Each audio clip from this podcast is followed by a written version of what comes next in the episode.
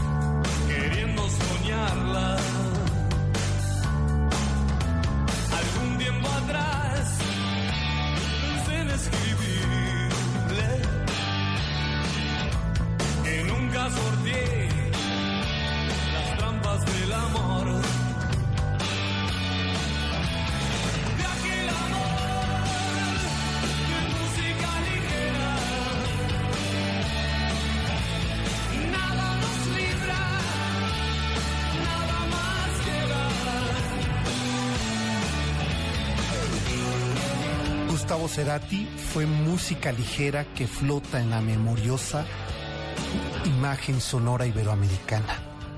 Aquel joven que en los años 80 formó una banda en su natal Argentina para revolucionar el sonido, para transformar la acústica rockera de una generación que estábamos creciendo con la orfandad que dejaría Lennon. Soda Stereo irrumpe con una nueva religión para América, con su Dios, con su Mesías llamado Gustavo Cerati. Tras su anuncio de adiós de la banda, encabezada por Cerati, vimos pronto que el siglo XX llegaba a su final. Gustavo Cerati volvería a la música, sonando, haciendo vibrar y alborotando su melena y su guitarra electroacústica, esa que provocó a una generación completa. Nació un 11 de agosto, hace 56 años, pero un 15 de mayo del 2010, tras el último concierto de la gira Fuerza Natural en Caracas, Cerati abrió la boca, pero no atinó a decir nada. Cerati había sufrido un accidente cerebrovascular isquémico. Era el principio de un final fatal, definitivo, como son los finales. Tras cuatro años flotando en el viento, esa esperanza de que volviera, vino la respuesta. El 4 de septiembre del 2014, un paro respiratorio decidió que Cerati fuera eterno. Pero hoy, hoy es su cumpleaños. Feliz cumpleaños 56, maestro Cerati. Gracias totales, Gustavo.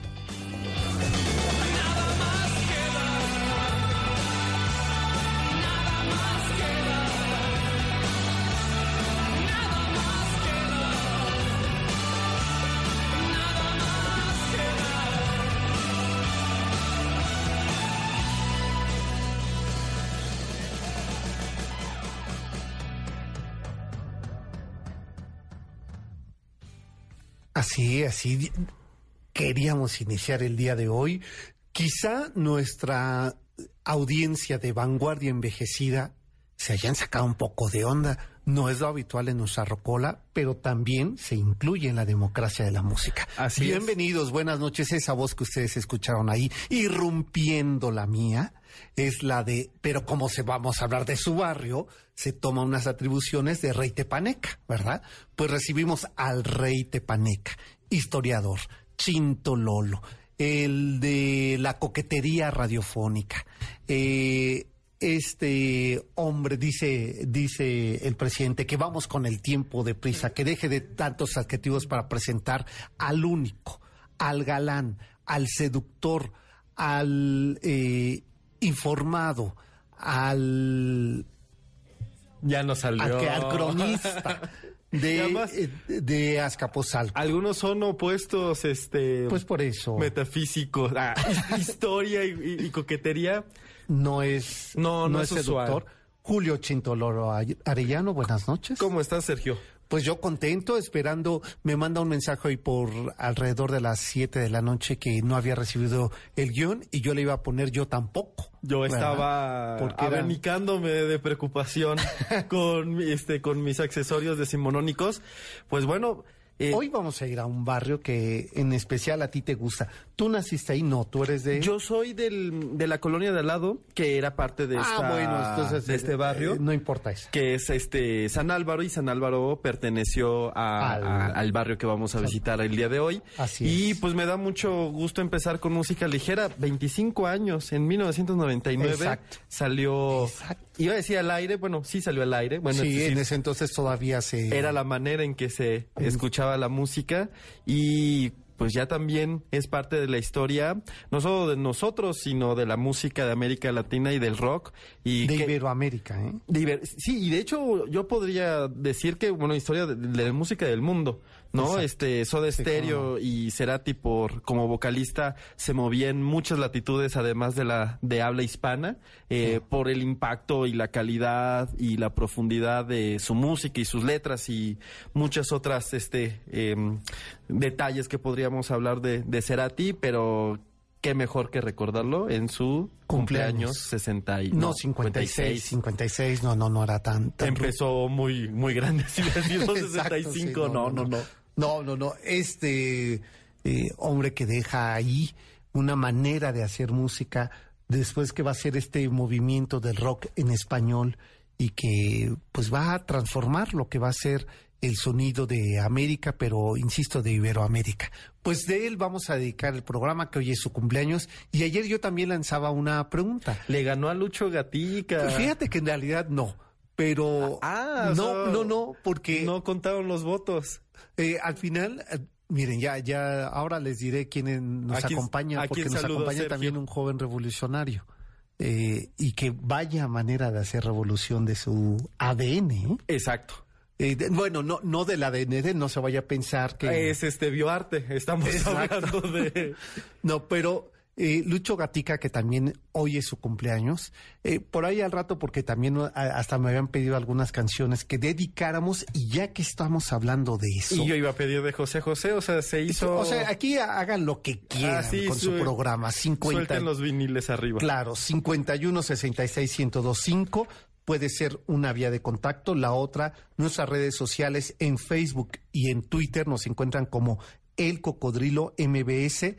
El Twitter de Julio, de este historiador Chintololo, que hoy está muy uyuyuy porque hablaremos de sus barrios. Exacto. Julio W. y el mío que es ese almazán 71. Pues eh, todo está dispuesto para que comencemos la noche de hoy recorriendo este barrio. Es el barrio de Clavería, San Álvaro Clavería, y estamos en la esquina de Irapuato y la calle de Clavería. ¿Te parece este un buen sitio? Perfecto. Donde está la glorieta. ¿no? Exacto. Bueno, pues aquí inicia esta historia.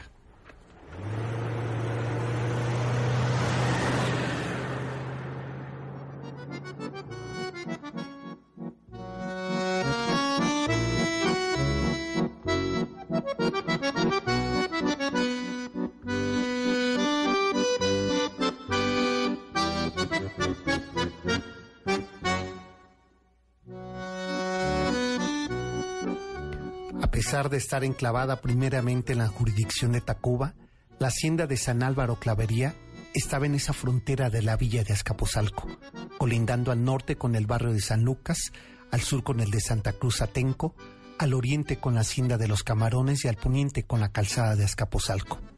A finales del siglo XVII, la hacienda Clavería tuvo su primer propietario, don Juan Antonio Clavería Villarreales, quien contrajo nupcias el 21 de julio de 1689 en la parroquia del Sagrario con Gertrudis Sáenz de Leiva, Cantabrana. Don Antonio, un comerciante y miembro del Real de Minas de Pachuca, adquiere la hacienda para el dote de matrimonio. En 1701 les hereda a sus hijos Juan, Sebastián y Silvestre la hacienda que para esa época ya era referencial en la zona de Azcapotzalco. Pero en 1729 los hermanos Clavería Sáenz venden la hacienda y será el capitán Francisco Marcelo Pablo quien hasta que quien en 1735 la adquiere. Más tarde pasaría a manos de Tomás Arriaga hasta que el flamante Juan Domingo de Bustamante de San Lucas de Barrameda adquiere para fincar residencia y actividad económica en la antigua hacienda de San Álvaro Clavería, que a partir de ese momento tendría un nuevo aire y esplendor, ya que el matrimonio de Bustamante edificaría la casa más ostentosa, la más importante de la zona. Al grado tal fue que era conocida como la residencia del Palacio de los Bustamante.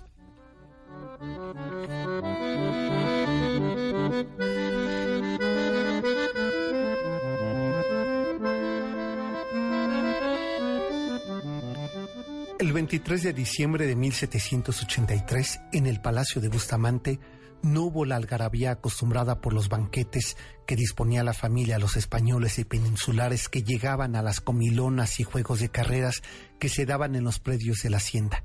Aquel día del 23 de diciembre fue diferente. Llegaron carrozas, caballos con jinetes en luto absoluto a despedir a don Juan Domingo. Pésames y flores para su hijo Juan Felipe Bustamante, que pronto lamentaría el despilfarro con el que vivió la herencia, perdiendo el palacio, la hacienda, la finca y hasta los establos.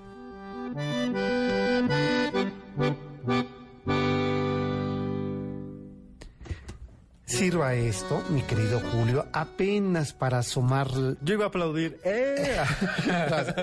y, y viva eh, San Álvaro. San Álvaro, que ese era el rancho, y San Antonio, que era propiamente la, la La- hacienda de la Clavería. hacienda.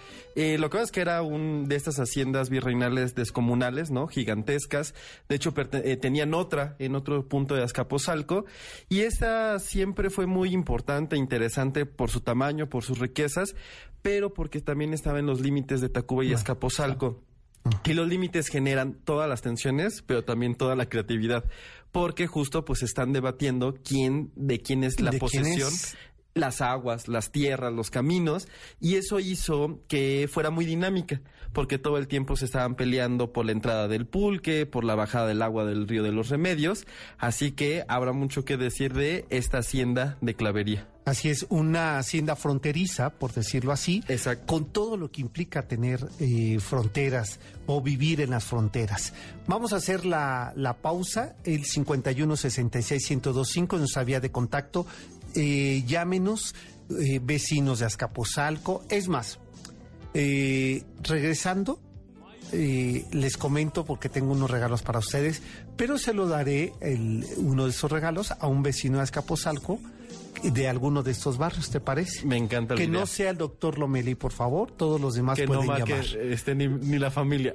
Exacto. Eh, 5166-1025 vías de contacto. Volvemos.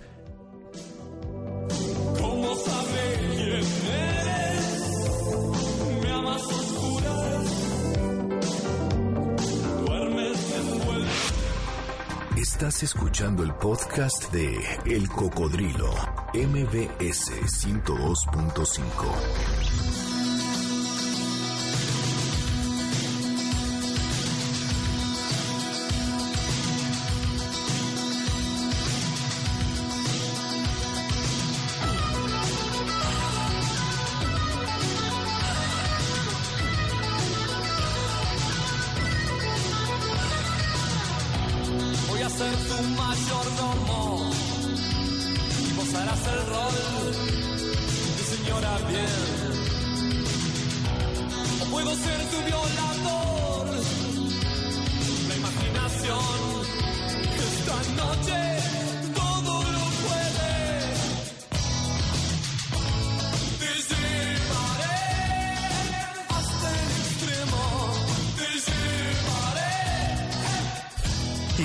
este juego de seducción, déjenme enviar una felicitación a Erika Ivonne Márquez Salazar.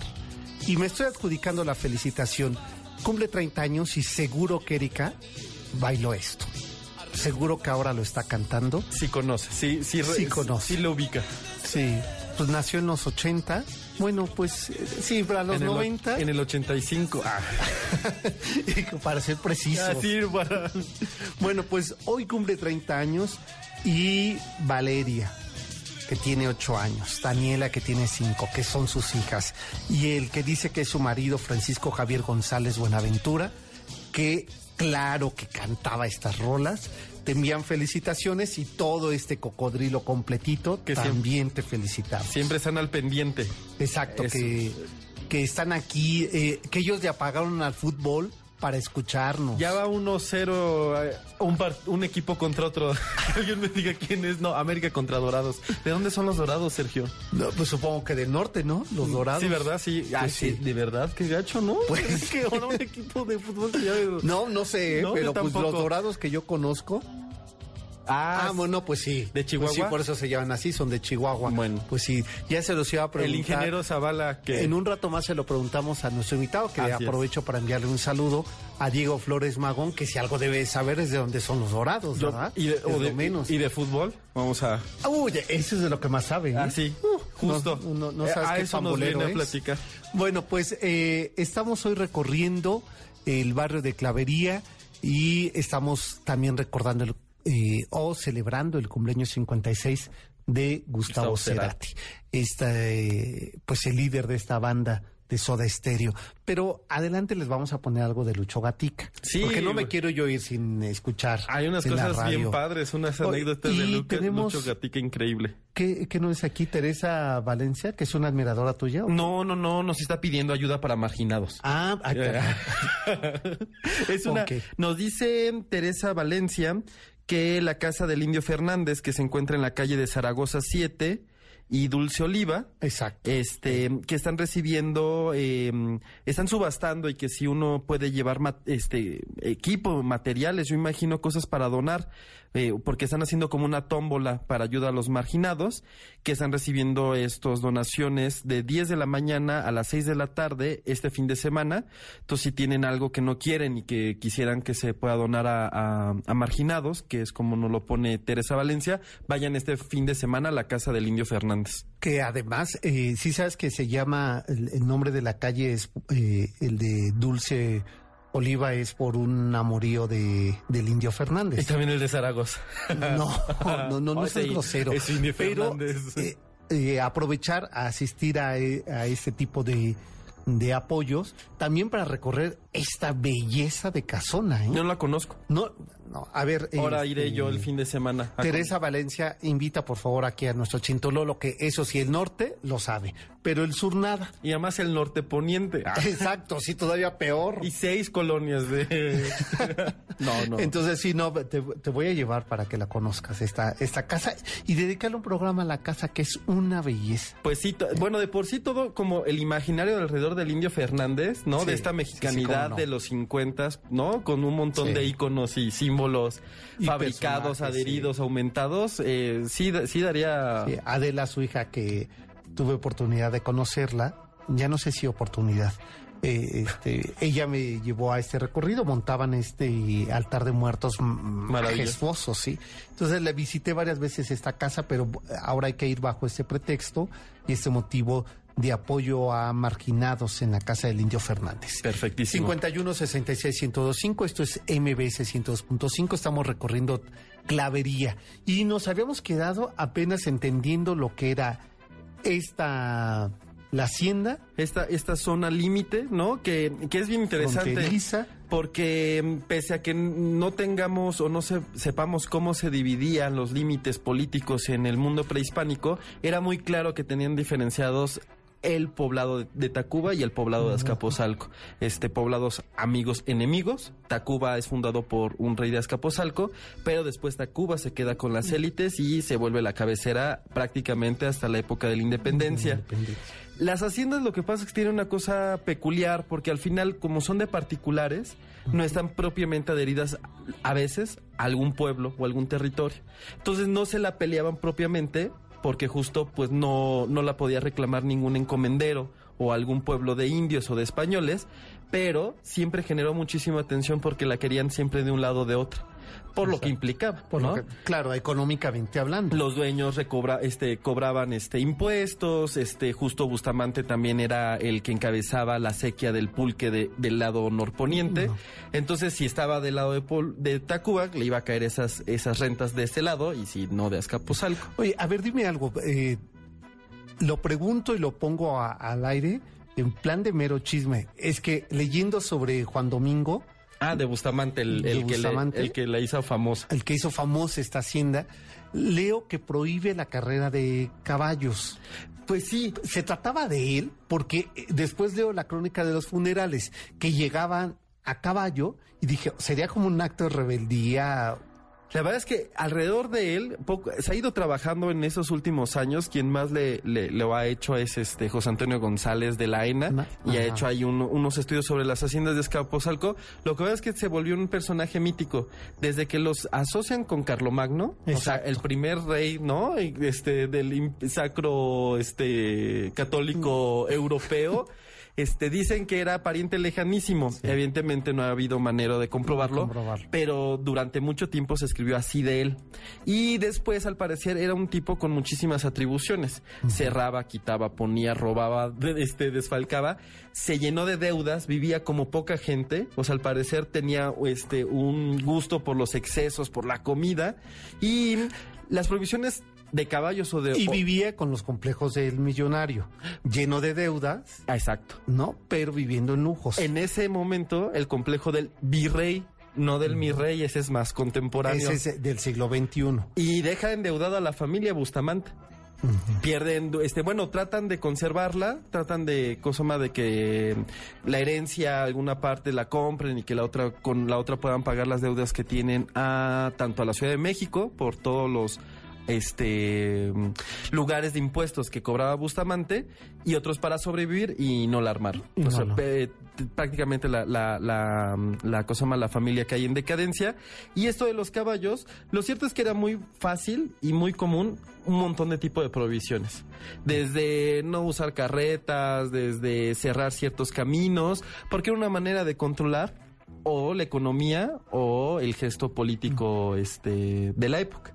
¿No? Ya. Entonces, no sé si hay algo ahí detrás, pero es parte Porque del imaginario. Incluso que decían que desde el norte, o sea, no del norte de, de la zona de Clavería, sino desde el norte de la República hasta el centro, eh, se habían encargado de recorrer eh, estados y para eh, establecer esta ley eh, que prohibiera la carrera de, de caballos. Pero por otro lado, también eh, dicen que eh, del, eh, en alguna en alguna parte de, de Azcapotzalco estableció incluso un lugar de apuestas Así de es. carreras. Entonces, esa forma contradictoria, no sé si prohibía a un lado para que no le cayera el fisco, la hacienda, es el, poli- el- un político este de su época, ¿no? Es decir, político, si le sí. convenía y si tenía que podía sacar dinero, este ventaja de algún tipo de negocios y en otro retraerlos para, ¿no? Su oposición o para controlar los límites de su propia hacienda, lo hacía. Eh, de hecho, justo es una característica de lo- del Bustamante, no del, de- del del que la convierte palacio, ¿no? El que la hace este de Don Juan Domingo. que además ellos no son quien lo hacen precisamente tan majestuosa. eh, unos marqueses antes de él marqueses, eh, la compran, eh, inclusive mandan a, a tallar su escudo y demás, y ni los propios marqueses alcanzan a, a mantener la hacienda. O sea, tenía cierto halo de, de poca fortuna, ¿no? Porque ¿en cuántas manos pasó en menos de un siglo? Muchísimas. Muchísimas. Sí, por lo menos, o sea, tú traté de hacer el listado a partir de la tesis de José Antonio y sí nos salen unos 10, 12 dueños. Dueños. Y Bustamante, o sea, el primero que serían quien le da el nombre, este eh, Antonio de Clavería, que yo no sé si de verdad le pusieron San Antonio por él, sería una No, no, no, no, no, imagínate o sea nada que- más, pero que podría ser. San Sergio de Almazán. Imagínate, Tu sí. casa, está, lo voy a promover, Sergio. Sí, que ya no se llame el Parque México. Y, pero este, ellos, esa familia, los, los, los Clavería, son los primeros que la pueden tener unos 50, 60 años y pasan 60 años hasta que los Bustamantes le pueden volver a dar estabilidad. Lo consiguen 50, calle decadencia y hasta la independencia será el gobierno que la utilice como lugar para almacenar tropas, armas y proca- propiamente sería el fin del- de la hacienda de clavería tras la independencia. Sobrevive, pero la verdad es que no se vuelve a hacer este algo con ella. Ah. Antes de irnos a la, a la pausa, que ya casi la tengo aquí encima, voy a hacer primero, a ver, nos dice eh, Payaso Risas, que es Pepito Mijares, Ajá. por el Twitter que es arroba el cocodrilo MBS, nos dice eh, que él es vecino de la Nueva Santa María. Saludos, que las mejores pizzas y el más rico clericlo en, en pizzas Marco Polo Sí. en Mero Clavería. Coincido. Creo que fuimos allí. Las pizzas Ahí fuimos, son fabulosas. Son muy buenas. Rústicas, claro, sí. gigantes. Ah, ya se me antojó a ver si nos vamos a cenar ahorita. y- Corramos. Hoy, hoy está abierto, ¿no? Sí. No, cierran No. creo que temprano Marco Polo. No, pero bueno, márquenle que nos dejen en la banqueta la pizza. Así es. Eh, y Elizabeth dice que gracias totales por la entrada y el homenaje de, de hoy. Y nos aclara, nos aclara Claso y César García que los dorados son de Sinaloa. Y el ingeniero Zavala, él, él que es nuestro, nuestro mejor Pero miran, gallo. unos hasta con signo de admiración de Sinaloa me ponen. Ok, ya aclarado ello. eh, eh, ah, estamos escuchando a Lucho Gatica. Sí, ¿verdad? ¿Cuál? ¿Cuál ¿Saben qué? Este, regresando, eh, regresando de este corte, les voy les tengo unos regalos y a un invitado. Ya no están más a mi lado, corazón. Eso no va con dedicatoria, pero es Lucho Gatica.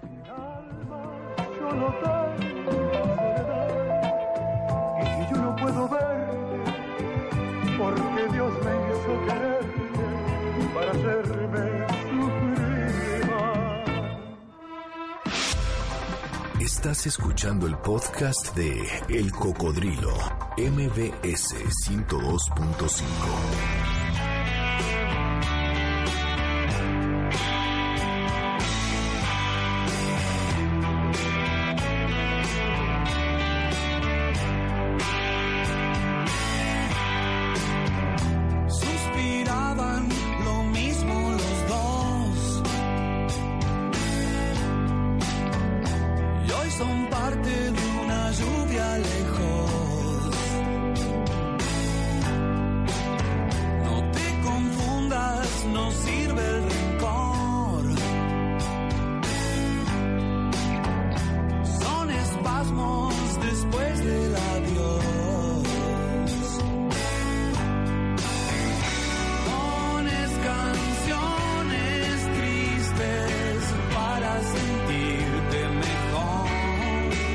escuchando Cerati en su proyecto personal. Adiós es el tema que estamos escuchando.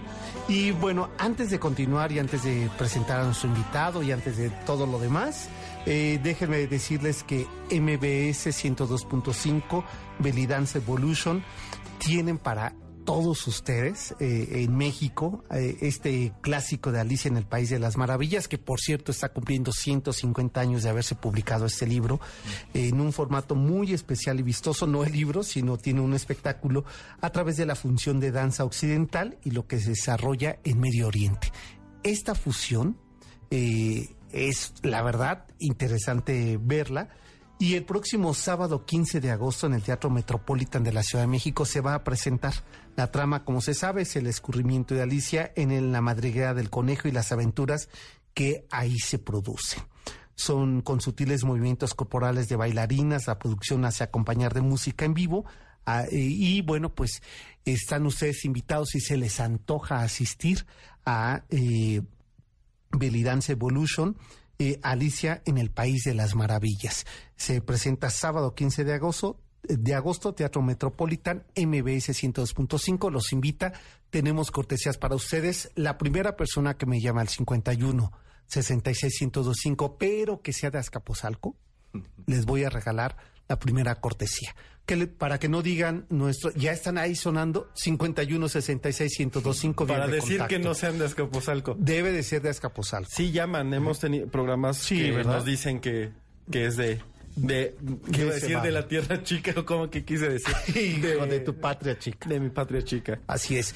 Déjenme, eh, no, no se conoce. Fíjense que habitualmente eh, quienes nos están siguiendo por www.noticiasmbs.com y Por nos están streaming. viendo por el streaming, se darán cuenta que habitualmente no nos movemos de este lugar y ahora nos salimos en el corte. Yo me salí porque dije, tengo que recibir a este descendiente que si no van a decir sus abuelos, sus bisabuelos, sus tatarabuelos, ¿qué- ¿a qué lugar había llegado con ese pelado que nos sale a recibir a este hombre?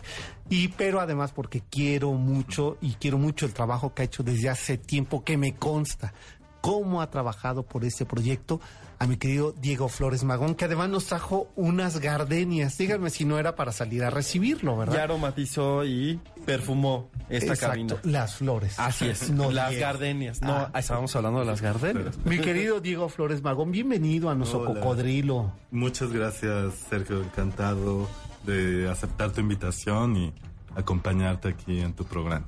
Y bueno, el motivo por el que vienes es un motivo que me entusiasma mucho. Nada Diego. pequeño. Nada pequeño. ¿Qué te parece el título de la exposición? Bueno, de la exposición, del centro, ¿no? De todo Exacto. este lugar emblemático de La, casa, del hijo del aguizote.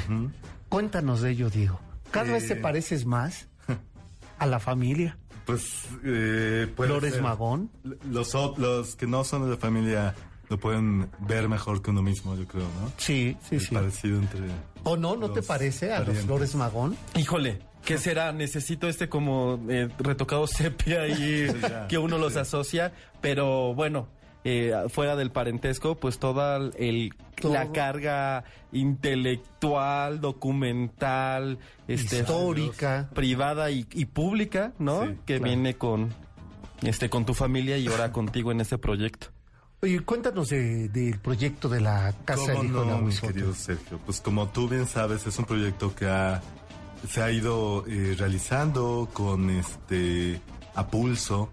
Han sido muchas este, batallas que hemos librado y lo que justo nos reúne este sábado pues es la celebración de la culminación de muchos procesos muy largos, muy complejos. Desde Muy la adquisición de la casa. Desde la Que- ubicación. Sí.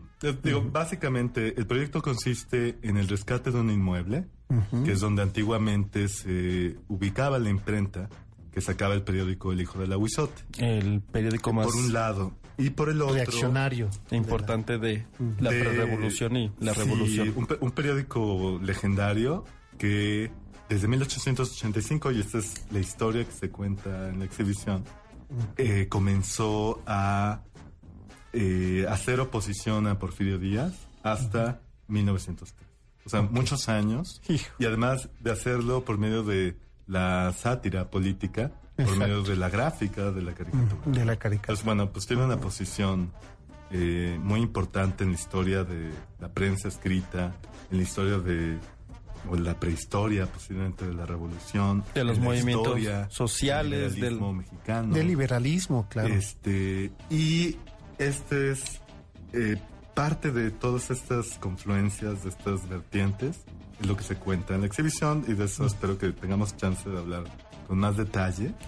El proyecto es entonces el rescate de este edificio donde estuvo la imprenta para servir como salida en forma de museo principalmente, pero también de otras, a un archivo que principalmente es el que conservó, acopió y conservó mi bisabuelo Enrique Flores Magón, pero otros que se han ido añadiendo a nuestras colecciones de manera digital. Ok. Este edificio está en el centro histórico, En- en- en el nororiente del centro histórico. que es la parte una- todavía no intervenido, rescatada, este, gentrificada, como muy le quieran. distinta al centro histórico turístico que todo Exacto, mundo que todo mundo recorremos, visita visitamos, siempre. claro. Este, No, hombre, pero esas calles, o sea, a ver, la esquina, que es República de Argentina, sí. y la del Carmen, Sí. son emblemáticas, Sí. emblemáticas para entender muchas cosas. muchas cosas, Muchas cosas. de hoy día. ¿eh? Sí.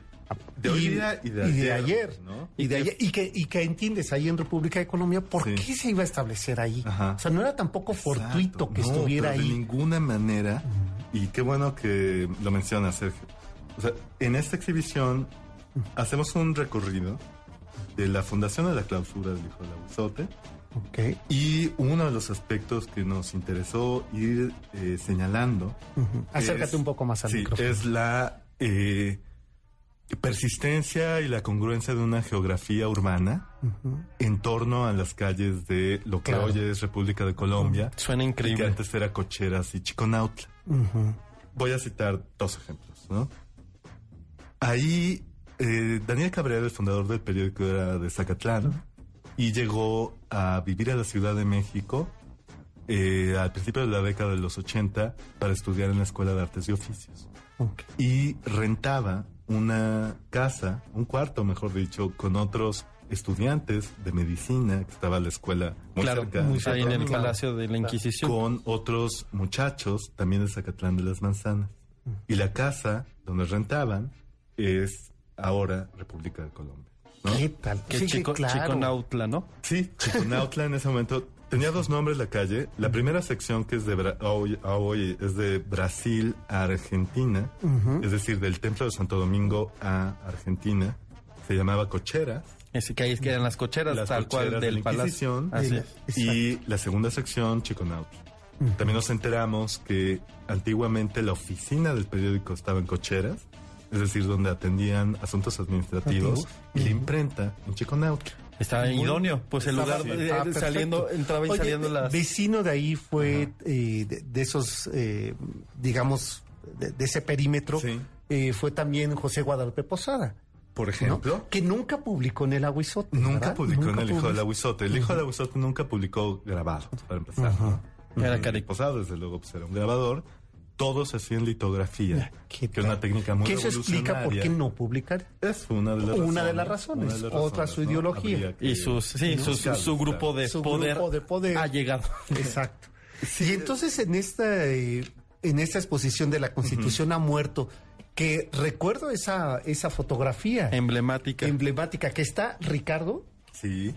Eh, y Enrique. ¿o qué no? bueno que mencionas la foto. Ah. Todo el rescate fue posible por esa foto. Foto. ¿Qué tal? que desde ahí Eh, empieza la Nos anécdota permitió del- identificar el edificio. Es una foto que se tomó todo el grupo de redactores del Hijo del Aguizote en 1903. Es decir, ya en el final del En el final, periódico. claro. en los plenos Y ahí festejos. estaban muchos personajes muy interesantes, entre ellos Ricardo Flores Magón, Enrique Flores Magón, mi bisabuelo, que era un muchacho en realidad.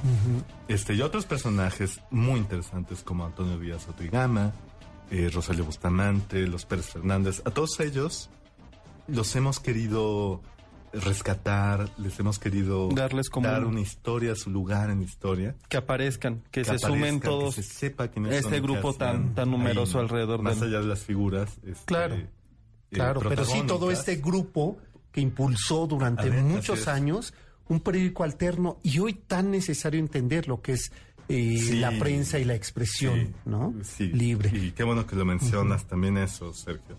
Espero que nos visiten, digo, ya ahora invitaremos más concretamente. Pero uno de los ejercicios que hemos hecho para este sábado es hacer una selección de frases reda- pensadas, redactadas, compuestas, impresas y distribuidas en ese mismo edificio que nos parece que son de una pertinencia que hay una vigencia. eh, realmente dramática y en realidad profundamente lamentable Sí, con, con- la sí, claro. actual. Uno pensaría que después de 100 años mucho ha cambiado y al parecer... Hijo, o el pasado nos vuelve a pasar o es que no ha pasado. ¿no? Así es. O, o- o la situación ha empeorado. eh, O es empeorado, claro, que también podría ser otra es hipótesis, es que será de las reflexiones que podrá hacer la gente después de que visite la casa del hijo del aguizote, que digamos que este es el pretexto para inaugurar ya de manera así es, formal, así es. porque bueno, llevas un año de inauguraciones. Sí, ha- han mejor. habido varias porque han sido varias etapas. Como fiesta de pueblo es la mejor. Exactamente. Esta, eh, Sí. Por fin, y espero ya por fin, eh, ¿verdad, Miguel? Que podamos conocer Por el favor, lugar. todos. Porque nos han dejado cual Penélope Ah, en la banqueta, cierto, no ¿verdad? eso. Por eso Esperando. te traje tus gardenias. Mis gardenias te por eso te va a pasar otra anécdota que a ustedes les va a gustar, de otro vecino de la calle de Colombia. En la primera sección, no sé si se lo sepan, era ahí nació Agustín Lara. ¿Qué tal? Ah, sí, ¿verdad? ¿Sí? Sí. No sé qué va a decir Guadalupe de eso, ¿eh? ¿Cuál Guadalupe? ¿Lara? No, esa. Ah, yo dije Lara. Bueno, este, alguna... O Pavel, ¿eh? Pavel es, Pavel es el que sostiene firma. eso, sí, Así es, claro. al grado que se va a colocar una placa próxima. Ah, ya por fin. Sí. Pues, bueno, pues ahí está. Es la Casa del Hijo del Aguizote que está en República de Colombia 42, 42. esquina República de Argentina y del Carro. Entre Argentina y Y el del Carro. exactamente. Sí. Ahí, en esa, ahí, a partir de este sábado, desde las 11 de la mañana hasta las 5 de la tarde, adelante tenemos la casa abierta. y estará ahí Diego Flores Magón, bisnieto de Enrique, ¿verdad? De Enrique es. Flores Magón. Sí. Estará ahí recibiendo. Y es una. No, no tuve oportunidad de tener material que ha digitalizado eh, y en otras ocasiones que hemos eh, platicado Diego y yo. Y lo importante que es que revisemos esto. Pues nos vamos a acercar este fin de Sí, semana. por ahí. favor, eh, yo los espero allí. Y no solo a ti, bueno, a todo mundo que escuche este programa, están invitados, será un placer como toda fiesta, pues tiene que ser concurrida. ¿no? Así es. Para que Claro, la claro. pena, No, bueno, Sí, ya están los manteles largos. mucha más. gente. Entonces, a todos los esperamos allí, en República de Colombia número 42, este sábado, por favor. Ahí estaremos. De 11 de la mañana, Cinco en Facebook. A cara. ahí. Facebook y en Twitter, Casa del Aguizote, eh, todo eh, sin espacios en Twitter y Casa del Aguizote con espacios en Facebook. Perfecto, pues eh, eh, ahí estaremos este Buenísimo. próximo sábado. Excelente Muchas gracias. Diego, y gracias por las flores. también. Felicidades. Diego. Muchas Vamos a, gracias, a la muchachos. pausa. Esto es MBS 102.5. Este programa es El Cocodrilo y mi nombre es Sergio Nazán. Volvemos.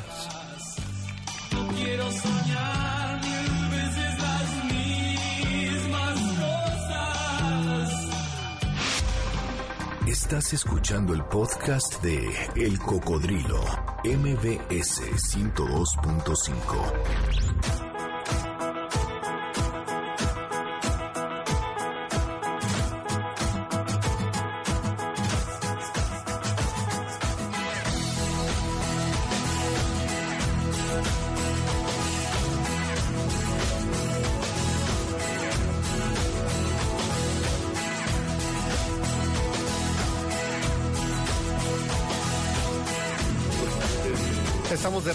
Esto es MBS 102.5.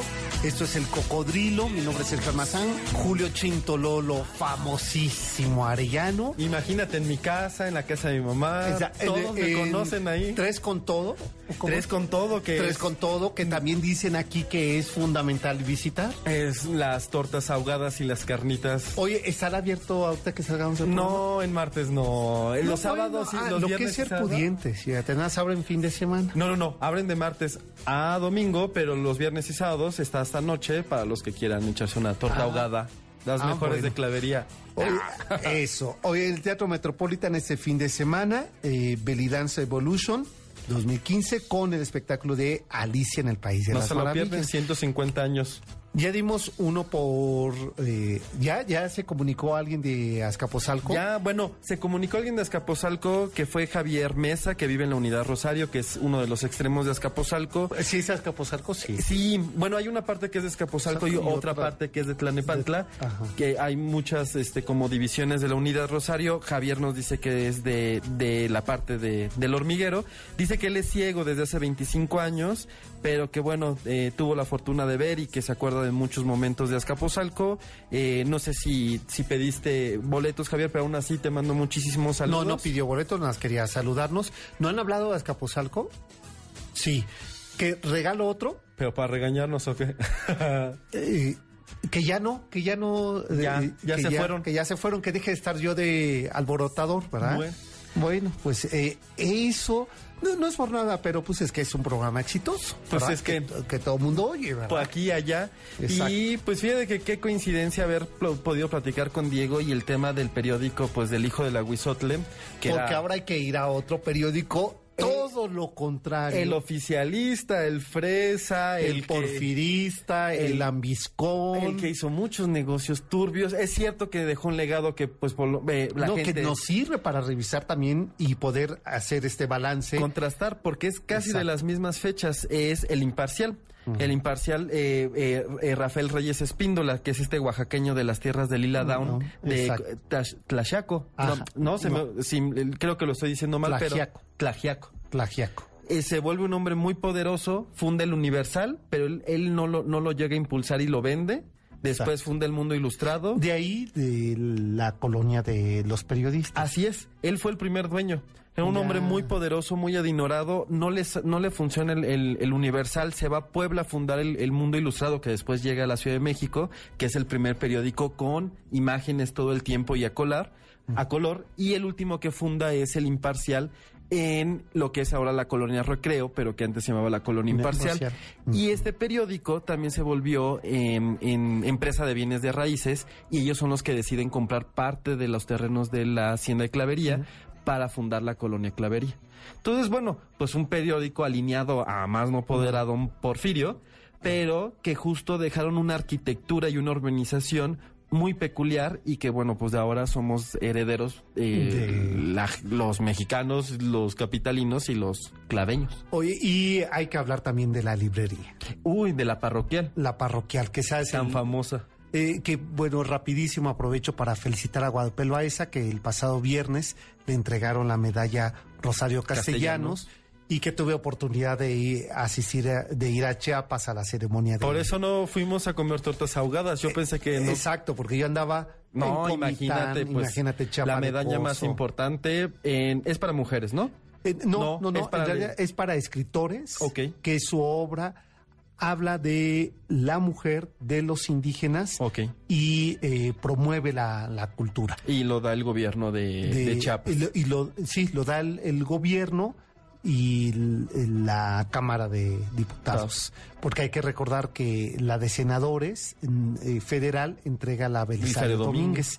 Y bueno, eh, esto sale eh, a relación porque eh, estando allá, eh, me estaba eh, platicando con Enrique Goldberg, el esposo de Guadalupe Loaiza, y me decía la, la librería más famosa, más importante, una que inició siendo religiosa y no recordábamos el nombre. La parroquial, que de verdad es una cosa muy sobresaliente porque antes de que hubiera, hay una, ahora hay una ley que es de, de precio único. Todos los libros tienen que costar exactamente lo mismo en todos lados, desde un supermercado Bueno, eh, hasta una... sí, este, durante un año. Eh, es que está mal dicho precio único porque no es que todos los libros valgan lo mismo, sino un mismo libro debe de valer en todas las librerías lo, Lo mismo. mismo, porque- Y eso impactó, ¿verdad? Porque A justo- Muchas librerías. Fíjate que la parroquial, su principal negocio era los libros religiosos, pero también impo- este, importaban o compraban libros que les decían, oye, bueno, y no quieres los de Gredos, y no quieres este, los de Claro. Trota, y no quieres los del Fondo de Cultura. A ver, compraban tráiler, que era muy frecuente también, la librería Gandhi lo hizo en la década de los 70, los 80, que eran tráiler que traían de todo. De lo y que a había. veces eran más baratos que los que importaba la propia librería, la propia editorial. Como ellos priorizaban los títulos religiosos, todos los demás decían, bueno, pues denos un poco más barato, y libros que costaban 500 pesos a un lado llegan a costar 20, 20 pesos, en la sí. parroquial. Sí, sí. Entonces los universitarios corrían a buscar algo en la parroquial. todos íbamos a la parroquial. muy, muy, pues peculiar su arquitectura, siempre en blanco, Sí. lleno de, de postales y de, de estampas Religiosas. y en un fondo, en un, en un apartado, pues los libros para este académicos o de otros rubros que no fueran los de Los religiosos. Así es. Los de corte religioso. Y hoy sigue. Sigue, sigue al lado, está, de hecho, ah, está al lado de, del lugar, el primer, la primera casa de Toño, que es justo de Clavería. Ah, claro, Era claro. la casa de un señor Antonio y Sí. su mujer y su hija vendían Y el pozole. pozole, Y se volvió franquicia y también, bueno, es de Clavería. Y también ahí en Clavería, pues está... Está la casa de. A ver si, a ver si la rocola nos hace sonar. Ah, Nunca hemos tocado aquí. José José. Bueno, ahí daba sus serenatas de joven José José. Sí. Él, él es de Clavería, el Parque de la China lleva una estatua. Híjole, no voy a decir nada, no voy a decir nada de la Que de las más feas, ¿no? Que cuando hablamos de los monumentos feos, esa era estatua fea. Pues digamos que tiene escrito Pero es que en no es latín galán. Lo que, este, todo, el, el- el amor todo lo supera en latín.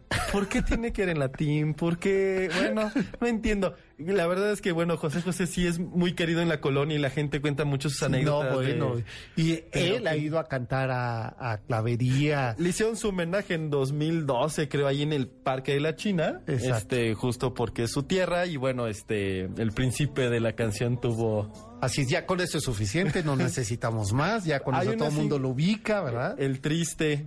No, ¿No? no, bueno, el triste que es apoteósico cuando gana en el OTI, y Claro. que, eh, pero de ahí en fuera no tenemos y más. otro punto importantísimo. No, bueno, pero ya acá la rocola de Janine Nos vamos se que luce. saquen las cubas, ¿no? Ah, aún, este no podemos. Ya, este y entonces. Bueno, a ver, ahora es que lo del tema de los dorados, dice, son los dorados de Culiacán. bueno, Sinaloa, Culiacán, ¿no? No decían que si era de Sinaloa. Sí, sí, sí. Sí, de la que ciudad. de- de- ajá. Híjole, es que no. Pa- el paisano Magasi, que además nos está escuchando desde California. Te mandamos saludos. Eh, ah, que dónde está la pizzería que mencionamos. Sobre Avenida Clavería están casi todos los negocios y ahí está la Marco Polo cerca del Parque de la China. Oye, y los Todo, tacos del Paisa. El Nicos. Eh, hoy, un saludo a la galería, este... Por favor. La Escondida de la familia Muyay Sogazón, que es una de las joyas más eh, secretas y mejor guardadas, pero muy valiosas de Azcapotzalco, que están en el recreo al lado de Clavería. Es una galería desde David Brain hasta los intelectuales del país la pasan allá La pasan. A, a revisar. Pues ya nos vamos, nosotros tenemos que correr, pero Eva Torres, Jorge Arana y, y Erika Ivón eh, Márquez son los ganadores de esas tres cortesías eh, para que vayan al Teatro Metropolitan ese sábado 15 de agosto a las 20 horas. Nosotros ya nos vamos, pero si ustedes tienen insomnio, se quedan con la mujer que despierta todas las pasiones altas y bajas. Susana Moscatel eh, eh, se queda con estos micrófonos de MBS y nosotros nos encontramos el próximo sábado a las 7 de la noche y el Repetición. próximo eh, martes, martes. Miscuac. Así es. ¿no? Pues, Felicidades, Abril.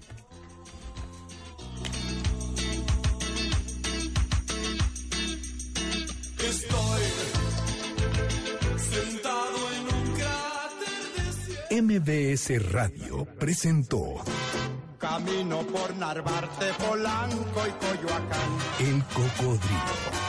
Un viaje llamado Ciudad de México. Te esperamos la próxima semana.